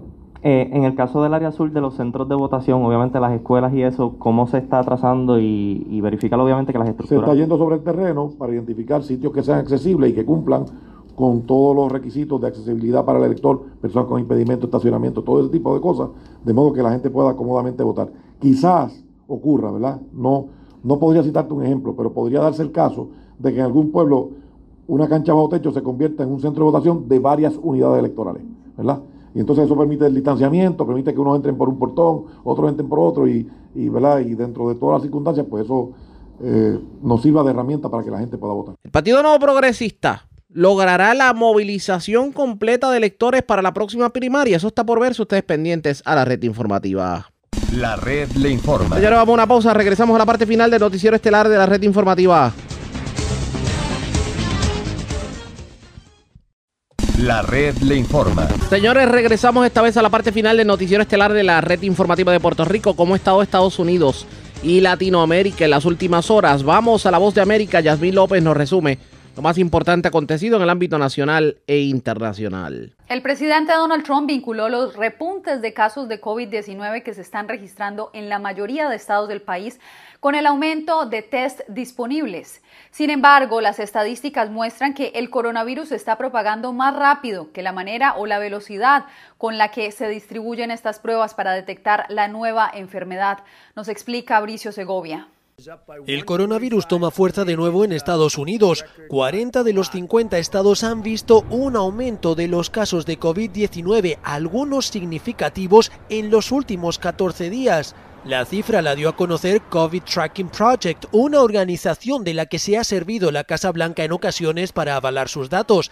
También lo ha hecho con la Universidad Johns Hopkins, que se ha convertido en un referente para el seguimiento de casos.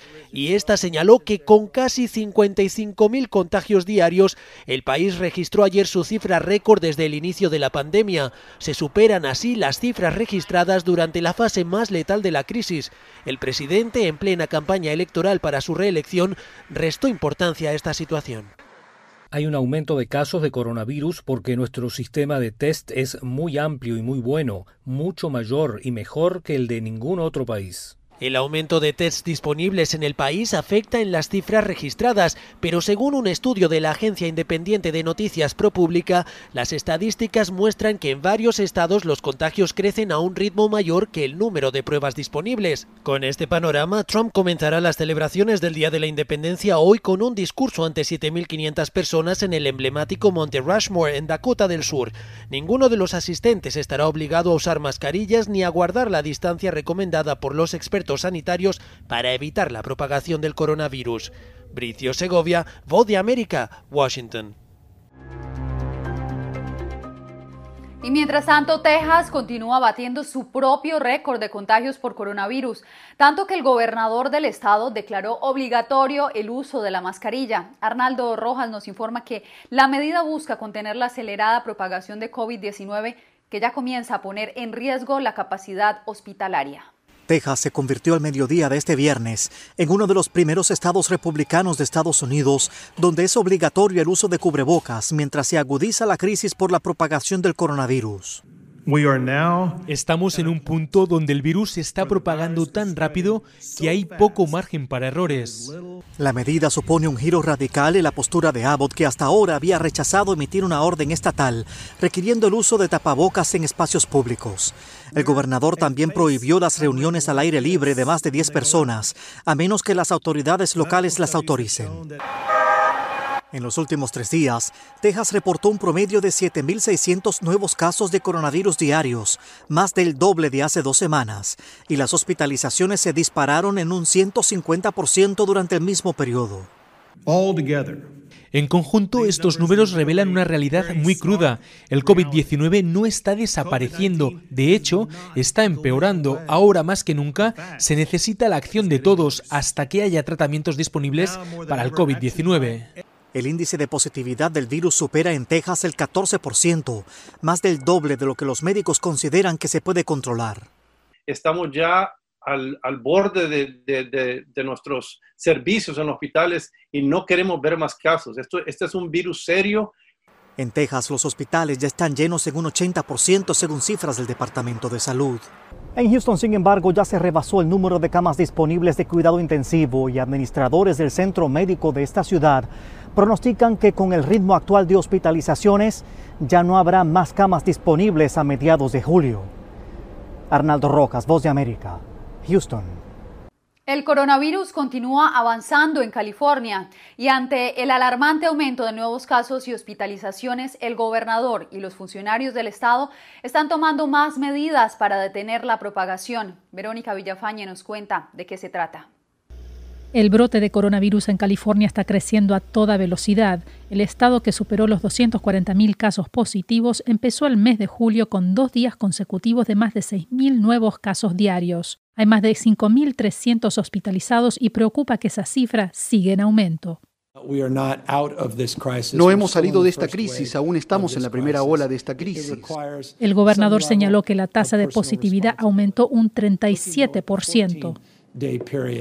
Mirando el periodo de 14 días, vean la tendencia. Es por eso que tenemos la orden de usar máscaras. Estamos haciendo anuncios de servicio público y los alentamos a asumir responsabilidad individual de proteger a su familia, amigos y la comunidad en general. Parte de esa responsabilidad, insiste, es el uso de máscaras o coberturas faciales que ahora es obligatorio en California, pero que algunas personas han resistido cumplir. de tela demuestra que los demás te importan. Por eso lanzó una campaña masiva de anuncios públicos en radio, televisión y carteleras publicitarias en inglés y español en todo el estado para promover su uso. Es nuestra responsabilidad ahora hacer lo que se necesita para tomar control de nuevo de COVID-19 con acción Unida. El alcalde Eric Garcetti fue el primer gran promotor de usar máscaras en California, haciendo obligatorio su uso en el condado de Los Ángeles, que sigue siendo el epicentro del coronavirus en el estado. Ante la resistencia de algunas personas en usarlas, el problema es cómo hacer cumplir la orden. Al menos dos ciudades, West Hollywood y Santa Mónica, ya anunciaron que multarán a quienes no usen máscara en público. La multa más alta es de 300 dólares por la primera transgresión. Verónica Villafañe, Voz de América, los Ángeles. En Nueva York, el gobernador también tomó sus medidas. Decidió aplazar la reapertura al interior de los restaurantes. Él asegura que a pesar de que las cifras han bajado significativamente, la gente que llega desde afuera del estado está creando un nuevo riesgo de contagio. Laura Sepúlveda nos cuenta sobre el impacto de esta nueva medida. Phase 3 dining la fase 3 de restaurantes la pospondremos hasta que los hechos cambien y sea prudente abrir. Así anunció el gobernador de Nueva York la decisión de aplazar la reapertura de las instalaciones interiores de restaurantes. La Gran Manzana es la región del estado que más alerta por el incumplimiento que el mandatario de estado califica como indisciplina, especialmente por parte de la población joven de la urbe que ha ignorado el distanciamiento físico y simula usar máscaras llevándolas puestas en la quijada y no cubriendo nariz y boca. Creo que la decisión, la decisión de los restaurantes fue la correcta, a pesar de que perjudica mi negocio, pero creo que lo peor que puede pasar en este momento es que abramos nuestros negocios casi a la normalidad y luego tengamos que volver a cerrar de nuevo. Eso sería un completo desastre. Luca, dueño del restaurante Tarialuche Vino en Manhattan, se refirió al impacto económico que esto ha tenido sobre la industria, sobre su propio negocio, su bolsillo y el de sus empleados. La administradora del local destaca la reducción de la capacidad del servicio que tendrán que hacer tras la decisión. Nos afecta mucho porque nuestro local no es tan grande. Normalmente tenemos 10 mesas adentro y la gente se siente en el bar, por lo que nos afecta aproximadamente el 60% de nuestro negocio diario. En este momento su servicio se limita a 10 mesas en exteriores con las que contaban previo a la llegada de la pandemia. Sus clientes siguen siendo frecuentes, asegura, y pese a la crisis han apoyado el negocio constantemente. Las decisiones sobre cómo avanzar en el control del contagio siguen siendo variables en cuanto a comercio, escuelas y áreas de entretenimiento. Por ello, el gobernador aclara que él, como autoridad de Estado, es el único con potestad de determinar el avance en las fases, no el alcalde, quien en jornadas pasadas aseguró que los colegios reabrirán en septiembre. Laura Sepúlveda, Voz de América, Nueva York. La red le informa. Señores, enganchamos los guantes. Regresamos mañana martes a la hora acostumbrada, cuando nuevamente a través de Cumbre de Éxitos 1530 de X61 de Radio Grito de Red 93, de Top 98 y de www.redinformativa.net. Le vamos a llevar a ustedes resumen de noticias de mayor credibilidad en el país. Hasta entonces, que la pasen bien.